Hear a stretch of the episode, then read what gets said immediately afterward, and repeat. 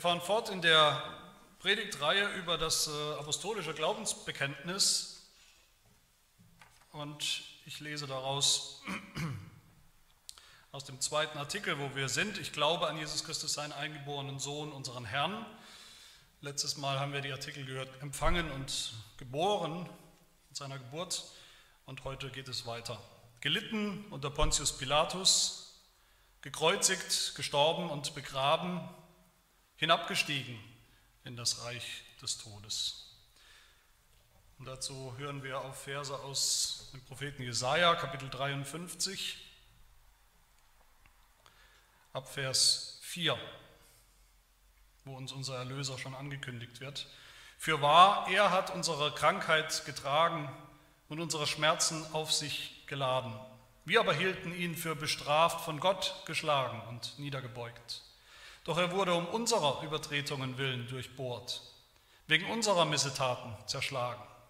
Die Strafe lag auf ihm, damit wir Frieden hätten, und durch seine Wunden sind wir geheilt worden. Wir alle gingen in die Irre wie Schafe, jeder wandte sich auf seinen Weg, aber der Herr warf unser aller Schuld auf ihn. Er wurde misshandelt, aber er beugte sich und tat seinen Mund nicht auf, wie ein Lamm, das zur Schlachtbank geführt wird, und wie ein Schaf, das verstummt vor seinem Scherer und seinen Mund nicht auftut. Infolge von Drangsal und Gericht wurde er weggenommen. Wer will aber sein Geschlecht beschreiben? Denn er wurde aus dem Land der Lebendigen weggerissen. Wegen der Übertretung meines Volkes hat ihn Strafe getroffen. Und man bestimmte sein Grab bei Gottlosen. Aber bei einem Reichen war er in seinem Tod, weil er kein Unrecht getan hatte und kein Betrug in seinem Mund gewesen war. Aber dem Herrn gefiel es, ihn zu zerschlagen. Er ließ ihn leiden. Wenn er sein Leben zum Schuldopfer gegeben hat, so wird er Nachkommen sehen und seine Tage verlängern. Und das Vorhaben des Herrn wird in seiner Hand gelingen.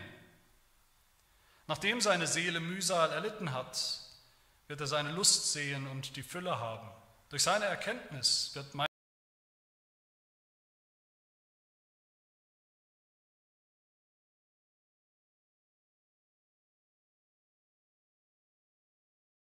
zum Raub erhalten.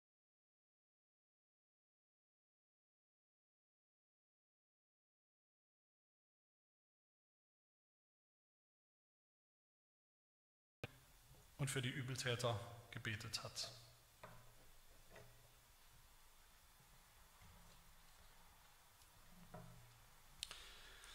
Wir fahren fort, wie gesagt, in dieser Reihe über das bekannteste christliche Glaubensbekenntnis, über die Grundlagen des christlichen Glaubens. Im ersten Artikel darin haben wir gehört von Gott, dem Vater, dem Schöpfer und dem Erhalter der Schöpfung. Und im zweiten Artikel geht es jetzt um den Sohn, die zweite Person der Dreieinigkeit. Letztes Mal haben wir uns angeschaut, wie er dann geboren wurde als Mensch, wie er Mensch geworden ist von der Jungfrau Maria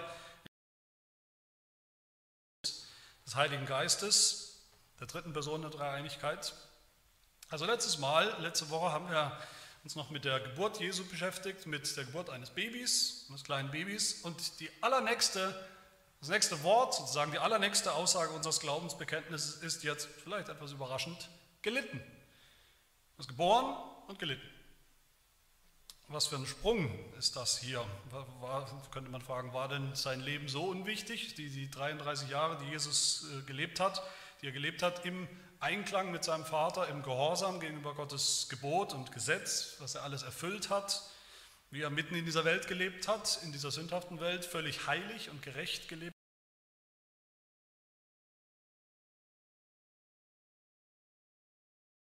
Aber es geht darum, deutlich zu machen, das Wichtigste am Leben Jesu ist sein ultimativ sein Leiden und sein Sterben. Und nicht nur das Wichtigste, im gewissen Sinn ist es auch das, was in seinem Leben gezählt hat, das, wofür er gekommen ist. Die Bibel macht das immer wieder deutlich, dass das Leiden und Sterben Jesu nicht, wie wir manchmal denken, irgendwo so das allerletzte äh, Kapitelchen war im Leben Jesu und seiner Biografie, der Abspann sozusagen, das, was am Ende noch kommen muss, die letzten unangenehmen äh, Augenblicke seines Lebens, Stunden oder Tage, sondern dass Jesus sein ganzes Leben gelitten hat und auch dafür gekommen ist. Ähm, das, was uns hier im Glaubensbekenntnis ein bisschen ähm, schnell geht, das geht uns ja vielleicht auch so in den biblischen Berichten, wenn wir uns die Evangelien anschauen, da geht es auch relativ schnell von der Geburt Jesu zu den ersten Ankündigungen, dass er gekommen ist, um zu leiden. Und da geht es auch sehr ausführlich, ungefähr ein Drittel der, der Evangelien, der Texte der Evangelien beschäftigen sich, dreht, da dreht sich alles um das Leiden und den Tod Jesu, eigentlich die letzten äh, Tage seines Lebens.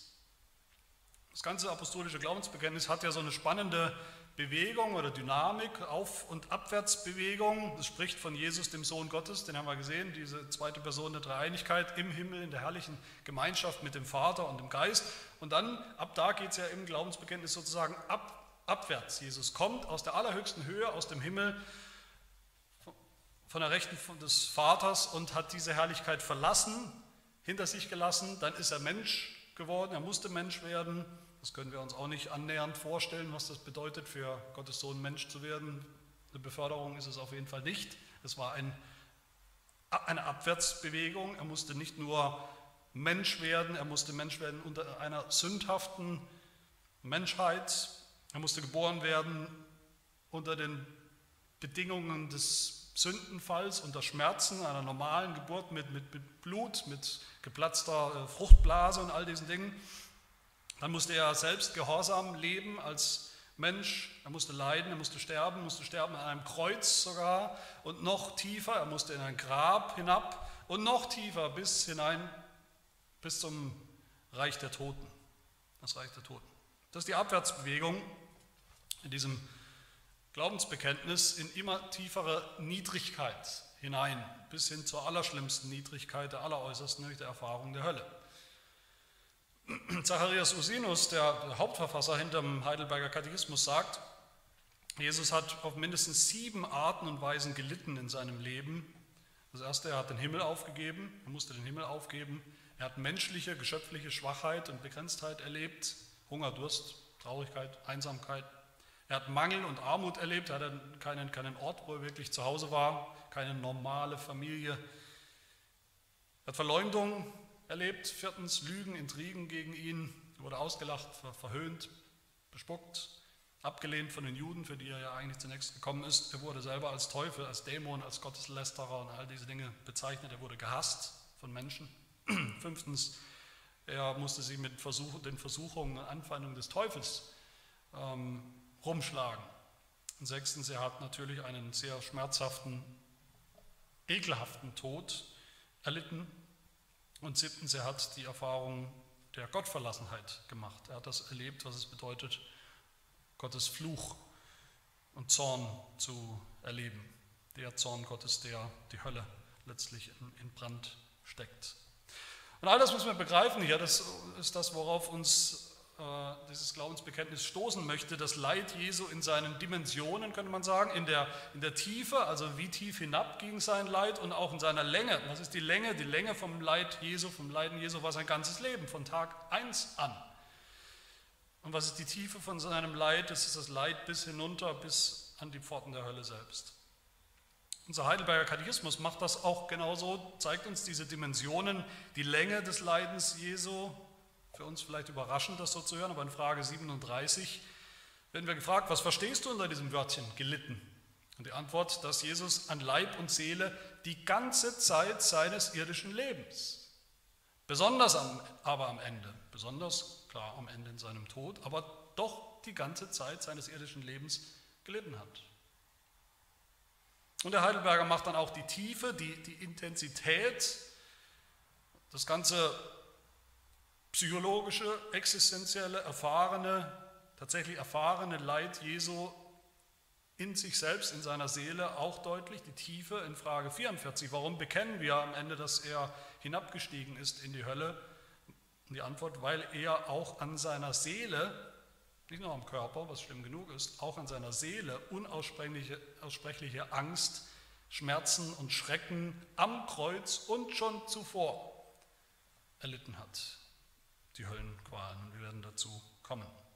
Wichtig ist, dass wir das nicht so aufeinander äh, austeilen, das Leben Jesu. Der hatte sozusagen ein Leben, was vielleicht mehr oder weniger erfüllt war äh, für 33 Jahre.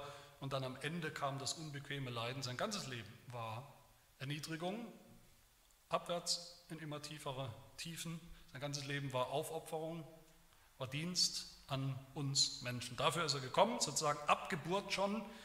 Markus 10, 45, wo unser Herr Jesus spricht, der Sohn des Menschen ist nicht gekommen, um sich dienen zu lassen, um es sich gut gehen zu lassen, sondern er ist gekommen, um zu dienen und sein Leben zu geben. Dafür ist er gekommen, dafür ist er schon geboren, geboren, um sein Leben zu geben. Von Anfang an. Nur so kapieren wir auch die Biografie Jesu, wie wir sie finden in der Heiligen Schrift, warum wir von seiner Jugend eigentlich fast nichts oder sehr wenig hören. Und als er dann sozusagen plötzlich auf den Plan tritt, Jesus, warum er dann gleich mit sagt, immer wieder neu, ich muss nach Jerusalem, ich muss leiden, ich muss sterben, ich muss ans Kreuz, warum er den Jüngern immer wieder wiederholt. Die wichtigste Botschaft überhaupt, dass er nach Jerusalem gehen und viel leiden müsse. Der Schatten, wenn man so will, der Schatten des Kreuzes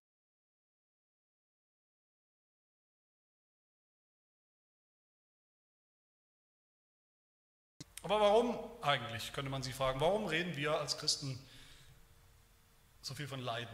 Warum geht es im Glaubensbekenntnis hier auch um das Leid? Bisher könnte man denken, wenn man das Glaubensbekenntnis, das, was wir bisher gehört haben, geht es ja eigentlich um eine sehr schöne Welt, eine vollkommene Welt, eine Welt, die Gott, der Schöpfer, gemacht hat, die er auch aufrechterhält, eine Welt, äh, und es ging um seinen einzigen ewigen Sohn. Woher, warum geht es jetzt plötzlich hier um Leid und Tod? Man schon, wenn man sich umschaut in der Welt, dann mit einigermaßen offenen Augen, dann weiß man, dass diese Welt keine alles andere als eine vollkommene Welt ist. Da ist viel Leid, das sich nicht ausblenden lässt. Es gibt Menschen, die denken, alles Leid in der Welt ist nur eine Illusion, das existiert nicht wirklich, aber wer das Elend, das Leben auf dieser Welt sieht, ähm, in den Nachrichten mit eigenen Augen, in der Familie, bei Kranken, Sterbenden, Hungersnöten dieser Welt, Katastrophen, Kriege, in den Gefängnissen vielleicht auch, wer das nicht sieht, der lebt in irgendeiner Traumwelt.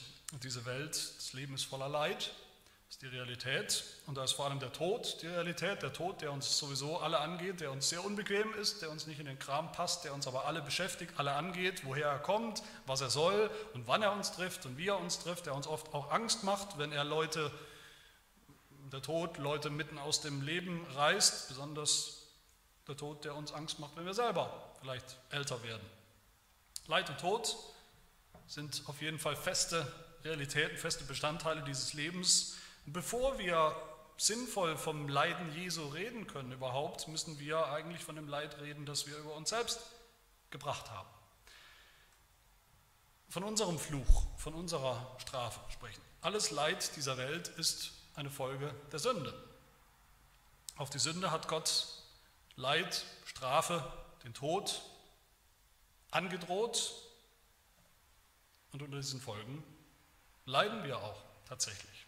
Der Tod, die Verdammnis, der Fluch, den Gott angedroht hat, Adam und Eva im Garten Eden, wenn, wenn der Mensch abfällt von Gott, rebelliert oder Gott los sein will. Dieses Elend, dieses Leid hat Gott auch verhängt. Dieser Fluch ist da, dieser Fluch liegt in der Luft, dieser Fluch ist greifbar und sichtbar in unserer Welt um uns herum, über der ganzen Schöpfung, über allen Menschen. Und zwar auch bei uns schon von Tag 1 an. Das ist nichts, was uns erst später trifft, wenn wir viel verbrochen haben in unserem Leben. Auch uns trifft diese Realität von Tag 1 an, dieses Leid. Babys sterben am ersten Tag oder werden gar nicht lebendig geboren oder bringen Krankheiten mit sich. Erbkrankheiten. Dinge gehen schief im Leben von Anfang an. Das Leben zerbricht immer wieder. Nichts ist so richtig, so wie es sein sollte. Und das ist die Folge. Das ist nicht Gottes Schuld, Gott hat sie nicht ausgedacht, das Leben einfach mal so mit ein bisschen Leid zu würzen. Das ist die unumgängliche Folge von unserer Ablehnung gegen ihn von Anfang an, gegen das Leben, wie Gott es geschaffen und sich eben gedacht hat. Alles Leid, was wir tatsächlich erleben als Menschen, hätten wir nicht erleben müssen. Als Sünder erleben wir es jetzt und werden es in millionenfacher Potenz erleben in der Hölle, ewiges Leid, ewige Strafe, ewigen Tod. Alles Leid könnte man sagen mit, mit Frage 37 des Heidelbergers, alles Leid ist eigentlich eine Folge vom Zorn Gottes über die Sünde des ganzen Menschengeschlechts. alles Leid. Nur wenn wir das so sehen, können wir verstehen, warum das bei Jesus so war, dass sein Leben von Anfang an geprägt und charakterisiert war von Leid. Wegen unseres Leids musste Jesus leiden, wegen unseres Elendes musste er Elend erleben, wegen unserer Sünde musste er zu einem Menschen werden, der belastet ist mit Sünde, wegen unseres Fluches musste er die Erfahrung machen, verflucht zu sein, wegen unseres Todes musste er die Erfahrung des Todes machen, wegen der Hölle, die uns erwartet, musste er selbst die Erfahrung der Hölle machen. Das musste so sein. Wie Jesus selbst sagt, Lukas 24, musste nicht der Christus dies alles erleiden. Doch musste er. Und wir wollen uns zwei Dinge fragen über dieses Leiden. Erstens, was hat es gebracht und bewirkt damals, vor 2000 Jahren, diese historischen Fakten, das, was Jesus getan hat. Und zweitens, was bedeutet das für uns heute, für die Gläubigen, für uns. Gelitten unter Pontius Pilatus ist das Erste, was wir hier bekennen. Und was bedeutet das eigentlich ganz, ganz konkret? Warum äh, steht das da drin unter Pontius Pilatus. Wie hat sich dieser seltsame, etwas durchtriebene, rückhaltlose, wie uns begegnet, dieser römische Beamte Pilatus, wie, wie konnte der sich überhaupt in unser Glaubensbekenntnis verirren oder reinschleichen da, dass er für alle Zeiten da drin steht? Der Theologe hat sich in das Bekenntnis eingeschlichen wie der Hund in die gute Stube. Aber es ist auch gut so und es ist natürlich Absicht, dass er da drin steht. Das zeigt uns sehr deutlich, was wir immer wieder eine Tendenz haben zu vergessen, das Evangelium, Gottes Erlösungsgeschichte ist wirklich konkret und greifbar und, und geschichtlich, historisch. Die hat ein Datum in der echten Geschichte, in der Kalendergeschichte und daran waren auch echte, konkrete, lebendige Personen beteiligt, wie eben Pilatus. Es zeigt uns aber noch mehr, es zeigt uns auch dieses, dieses äh, weltliche Gerichtsverfahren, was da stattgefunden hat unter Pontius Pilatus mit Jesus. Es zeigt uns auch gleich, dass das Evangelium, dieses Heil, was Gott tun will und getan hat, dass das juristisch ist, dass es eine rechtliche Komponente hat. Es geht um einen, einen Rechtsstreit zwischen Gott und dem Sünder. Das wird ja deutlich darin, dass Jesus in diesem Rechtsstreit war mit einem weltlichen, mit einem offiziellen Gericht. Und so haben wir es ja gehört, wenn man sieht, wie das Alte Testament über den Messias spricht, dann tut es das auch in solchen Kategorien. Der Messias wird kommen, der Messias wird leiden, der Messias wird sterben. Aber all das passiert in einem juristischen Kontext. Schon bei Jesaja 53, diese juristische Sprache, er wurde wegen Übertretungen durchbohrt. Übertretungen, das heißt, da sind Gesetze und die sind gebrochen worden, wegen Übertretungen durchbohrt. Die Strafe lag auf ihm, der Herr warf unsere Schuld auf ihn. Infolge von Drangsal und Gericht wurde er hinweggenommen, verurteilt und hinweggenommen. Er ließ sich unter die Übeltäter zählen, als Verbrecher verurteilen, offiziell. das Evangelium ist, ist keine wunderbare, schöne geistliche Idee, kein, äh, nicht irgendein Gedanke, es ist ein konkreter Gerichtsprozess, der auch stattfinden musste in der Zeit. Johannes Calvin, der Reformator, der zeigt uns, wie wichtig dieser Punkt ist. Er sagt, ich zitiere ihn, zur Behebung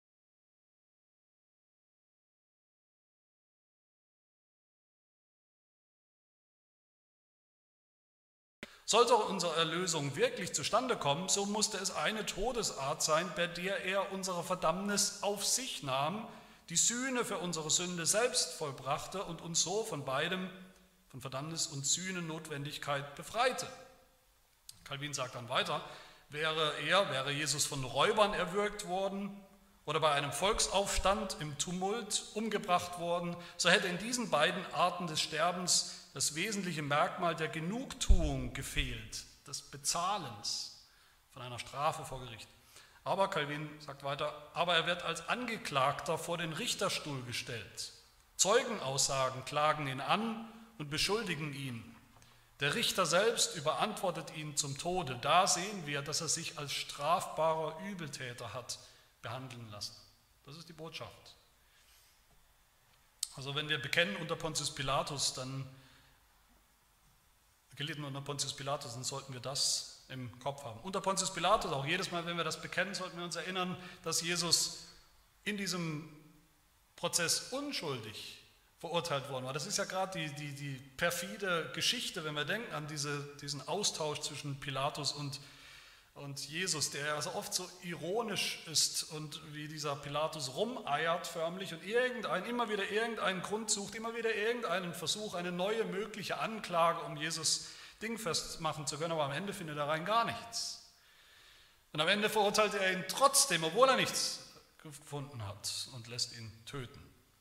Und dass er das getan hat, Jesus unschuldig getötet, das kann nur eins bedeuten, nämlich dass Jesus nicht für seine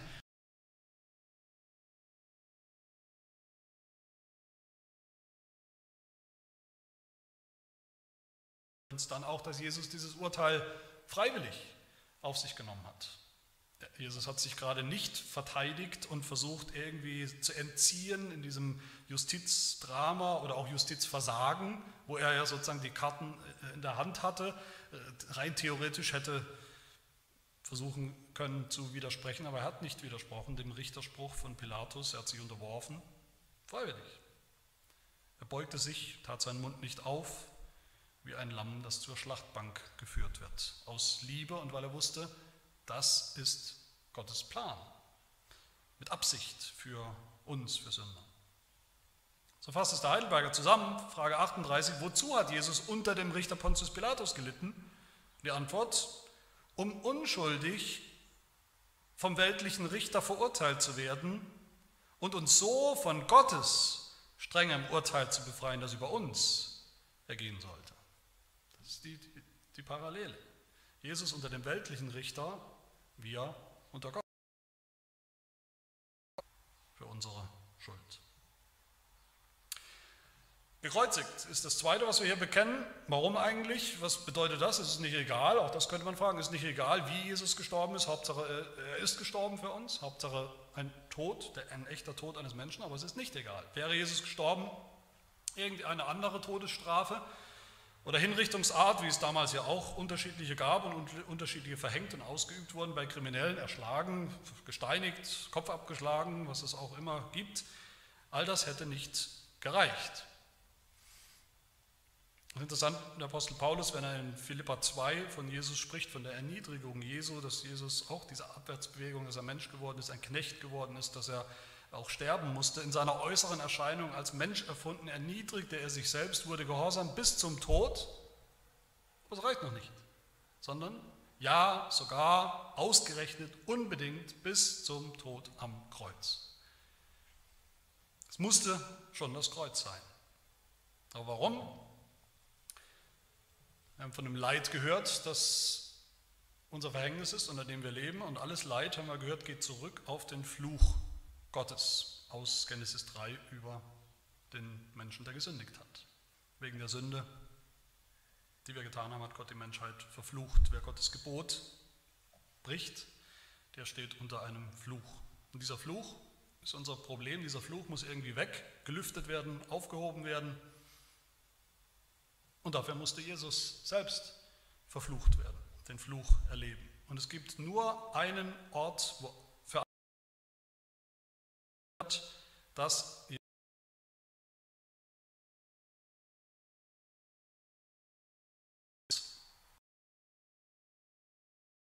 die Römer, die nicht zimperlich waren, selbst für sie war die Kreuzigung eine Hinrichtungsart, die deutlich macht, da ist ein Mensch, der wirklich, da ist das Abschaum.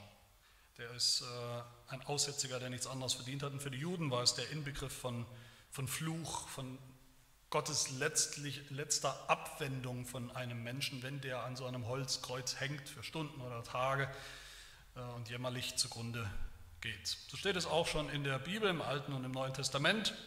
Paulus schreibt es in Galater 3, Christus hat uns losgekauft von dem Fluch des Gesetzes, der über uns lag, indem er ein Fluch wurde um unseretwillen. Und wie hat er das getan? Denn es steht geschrieben, verflucht ist jeder, der am Holz hängt. Das hat das Kreuz deutlich gemacht. So sagt es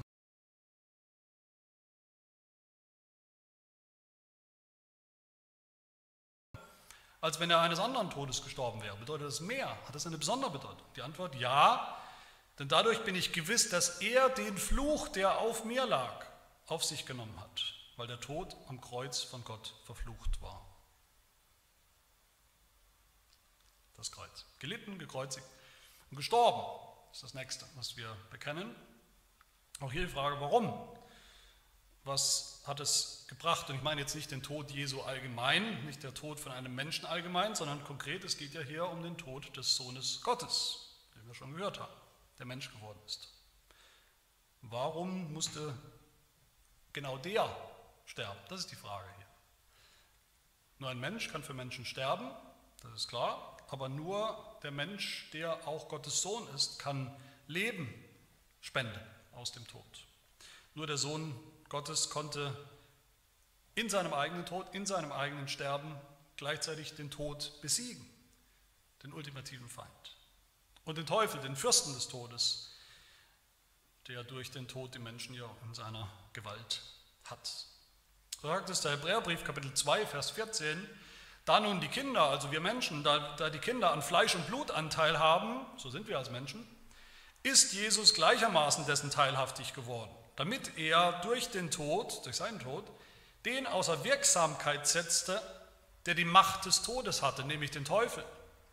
Und alle diejenigen befreite, die durch Todesfurcht ihr ganzes Leben hindurch in Knechtschaft gehalten wurden.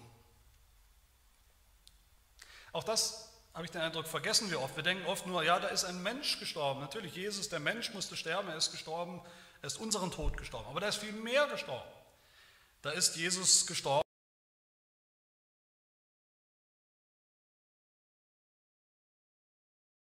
mehr bewirkt. Die Strafe, ja, es war unsere Strafe, aber auch den Sieg über den Tod überhaupt. Über den Teufel. Den Sieg über die Angst vor dem Tod. Deshalb musste er der Sohn Gottes sein. Der Heidelberger dazu, Frage 40, warum musste, der Heidelberger fragt uns ja explizit, warum musste Christus den Tod erleiden? Die Antwort wegen der Gerechtigkeit und Wahrheit Gottes konnte für unsere Sünde nicht anders bezahlt werden als durch den Tod des Sohnes Gottes.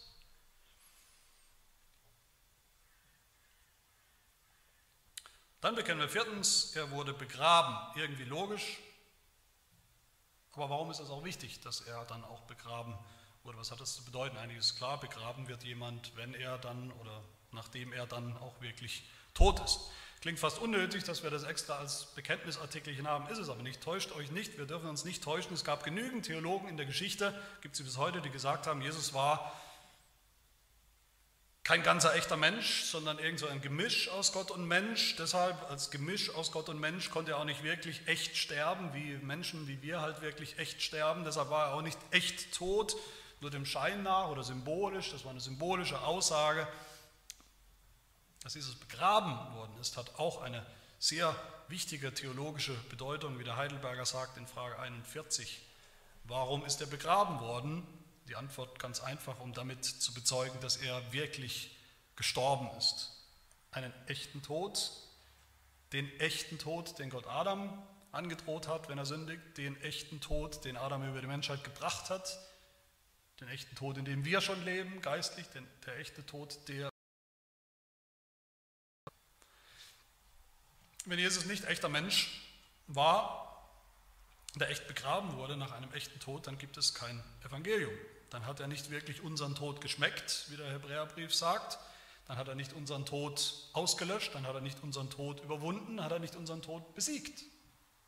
Dann ist sein Tod, der Tod Jesu, ist dann irgendeine Idee, eine schöne Idee, ein schöner Gedanke. Aber das Evangelium beruht, wie gesagt, nicht auf schönen Gedanken, sondern auf tatsächlichen Fakten und auch auf, der tatsächlichen, auf dem tatsächlichen Begräbnis, der Beerdigung eines Toten begraben in einem Grab. Das sind die Fakten, die wir hier bekennen, die Fakten des Evangeliums, das Leiden und Sterben Jesu damals. Aber ich will schließen mit der Frage, was das für uns heute als Gläubige konkret bedeutet. Wenn das alles stimmt, dieses Evangelium, dass Jesus schon gestorben ist für uns, diesen Tod stellvertretend, den wir verdient haben, dass er den Tod als Feind sogar schon besiegt hat, wenn das alles stimmt, dann stellt sich die Frage, warum müssen wir dann eigentlich noch sterben heute? Warum haben wir noch so ein manchmal schwieriges Verhältnis mit dem Tod, der uns noch erwartet? Wie gehen wir damit um, mit dem Tod? Das fragt uns der Heidelberger in Frage 42. Warum ist das so? Warum müssen wir noch sterben, obwohl Christus doch schon für uns gestorben ist? Und die wunderbare Antwort lautet, unser Tod ist jetzt keine Bezahlung mehr für unsere Sünde, keine Strafe mehr, hat einen ganz anderen Charakter.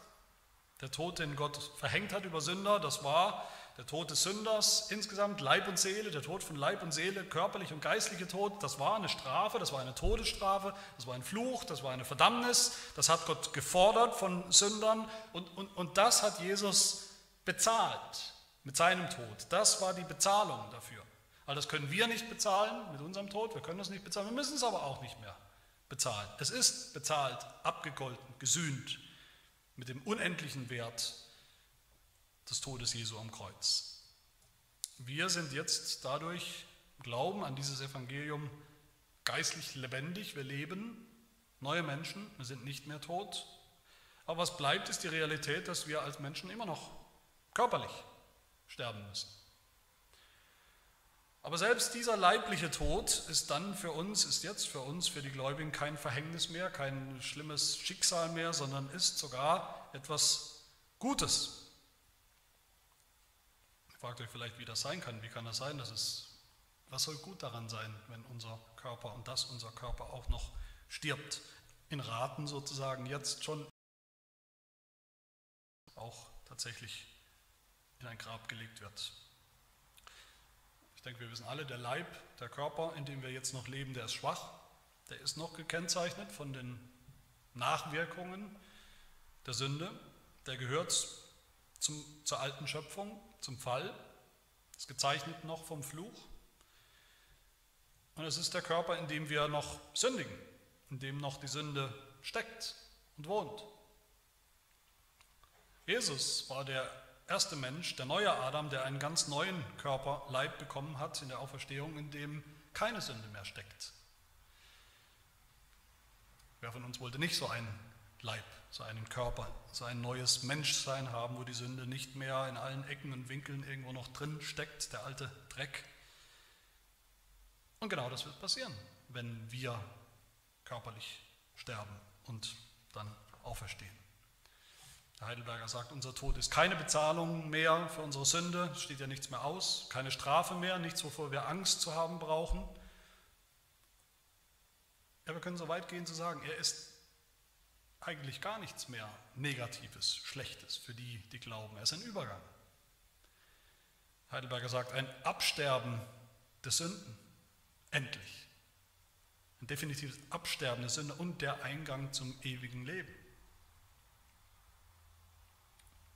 Unserem leiblichen Tod wird der alte Körper, der alte Leib, der alte Mensch, der alte Sünder, der wir waren, definitiv abgelegt und dann bekommen wir auch einen neuen Leib zu dem sowieso schon neuen Geist und sind dann ganz durch und durch neue Schöpfung ohne Altlasten.